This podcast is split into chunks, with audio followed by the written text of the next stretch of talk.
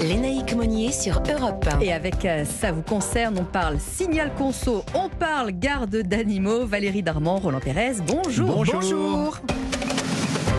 Alors, on va commencer avec vous, Roland, pour parler de cette nouvelle application. Elle est destinée à protéger les consommateurs, donc nous, hein, et, euh, et, on va parler d'aide également au financement euh, de vacances par la CAF. Ça concerne énormément euh, de gens. mais d'abord, le signal conso, qu'est-ce que c'est que ça?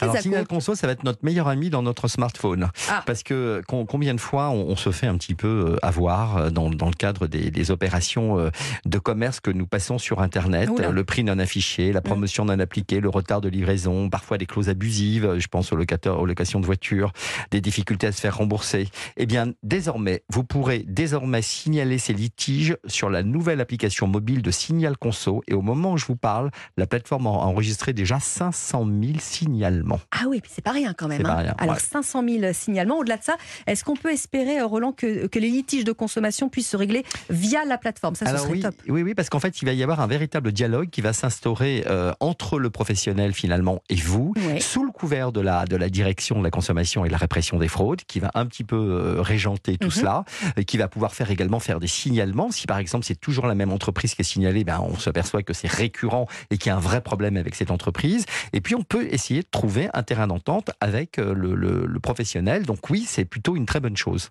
Est-ce que cette application elle est gratuite? Oui, depuis le 22 mai, cette application ah. est, gratuite. C'est une application mobile gratuite euh, qui permet encore plus de réactivité dans les démarches.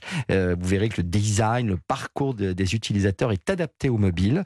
Euh, il faut savoir que 77% de la population totale a réalisé des achats sur Internet au cours des 12 derniers mois. Donc véritablement, cette application est très importante. Alors ça, ça va bien nous aider effectivement, Roland. Merci. Deuxième question. Alors là, ça concerne les aides financières qui peuvent être allouées par par euh, la CAF ou par euh, la mutualité sociale agricole lorsque les vacances, le coût des vacances est un frein et c'est le cas pour euh, beaucoup et pour, pour envisager de, de, partir en vacances. Comment est-ce que c'est possible? Comment, Je vais vous faire rêver. Allez, toutes les deux. je, vous fais, je vous parle de séjours en village, village vacances ou de camping, de colonies de vacances pour nos enfants, ben d'activités mhm. sportives, de loisirs. Eh bien, cette aide peut absolument à 90%, écoutez bien, financer tout cela. C'est votre CAF ou la MSA lorsqu'on est agriculteur qui vous informe de vos droits en matière d'aide aux vacances. Euh, on vous précise la nature de ces droits pour votre famille ou vos enfants, la durée du séjour, le pourcentage de l'aide. Je vous dis, ça peut aller jusqu'à 90%. Et à la manière de les utiliser. Bon, évidemment, tout cela dépend de votre caution familiale. On parle de, en ce moment, avec l'inflation, notre caution a un petit peu baissé, il faut bien le dire. De vos ressources et de votre situation en activité, au chômage. Et les notifications aujourd'hui, si vous avez bien laissé votre mail, se font directement en ligne. Ah vous les recevez sur votre téléphone ou sur votre ordinateur. Euh, vous allez sur mon compte de la locataire ayant droit sur caf.fr et vous vous enregistrez pour pouvoir avoir toutes ces notifications. Et alors, bah, il y a donc plusieurs euh, dispositifs à l'attention des, oui, familles. Il y a l'aide pour les vacances en famille qui est destinée donc aux foyers aux revenus les plus modestes mmh. et pour les moyens. Où euh, vous avez également l'aide de ce qu'on appelle les vacances en famille (AVF).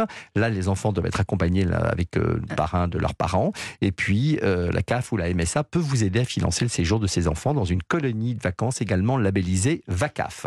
Et pour les transports qui pèsent dans le budget vacances, ça se passe comment? Alors certaines CAF propose aussi une aide au transport pour le départ en vacances des familles bénéficiaires de l'aide aux vacances famille, AVF 2023. Et là encore, aucune démarche particulière n'est à faire si vous êtes bien enregistré, comme je vous l'ai dit tout à l'heure, sur le compte de la locataire euh, ayant droit sur caf.fr. Alors maintenant que Roland vient de nous aider à pouvoir partir en vacances, Valérie, on va voir comment on fait garder nos, petites bestioles parce que c'est pas forcément euh, évident, hein, les animaux domestiques.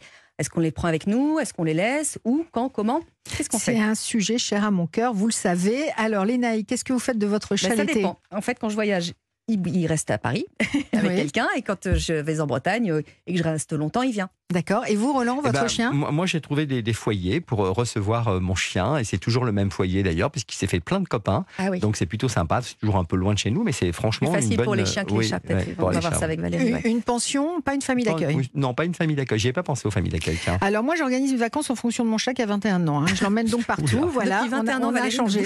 Ah non, non, avant, je faisais comme vous, je le laissais à la maison. Mais maintenant, j'ai changé. Avant, je demandais à mes proches, à mes voisins, ma famille d'emménager chez moi.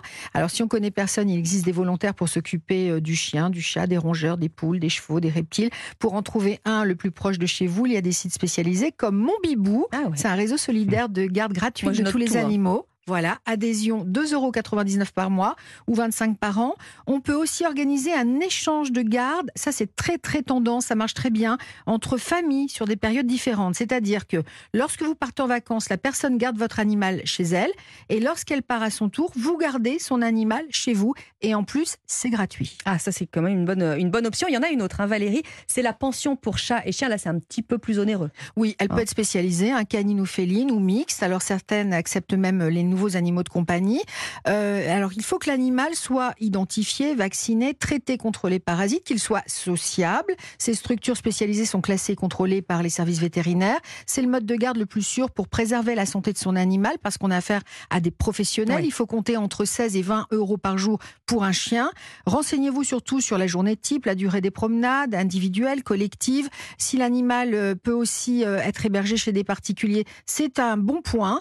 un particulier qui habite près de chez vous. Alors là, on a aussi des plateformes spécialisées. On a Animalin, on a pabette.com, on a Animote, on a Rover, on a Gardicanin, on a Holidog. C'est des plateformes de famille d'accueil. Là, faut apporter tout ce qui est nécessaire euh, à l'animal. Ça vous coûtera jusqu'à 50 euros par jour pour faire garder un petit chien à Paris. C'est une moyenne, évidemment. Faut demander des devis. Alors, qu'est-ce qu'on prend, Valérie dans tout ce choix-là? Qu'est-ce que Alors vous là, pour vous répondre, le mieux, c'est de poser la question ce matin sur Europe 1 à Thierry Bédossa, qui est vétérinaire à Paris. Il n'y a pas de meilleur mode de garde pour son animal de compagnie. En fait, ça dépend de sa personnalité et de ses expériences. Il faut absolument s'adresser à un très bon professionnel, quelqu'un qui va vraiment avoir l'habitude de faire face à l'imprévu, à, un animal qui est triste, qui stresse et euh, tout ça, ça peut faire le lit des maladies. Donc dans ces situations-là, c'est une très lourde responsabilité de garder un animal. Et, il faut aussi vérifier que la personne, si vous optez pour un particulier, a bien une assurance pour l'animal. Hein. Oh là là, je crois que je vais le prendre avec moi, mais j'aurais jamais le cœur à le laisser. Merci beaucoup à tous les deux.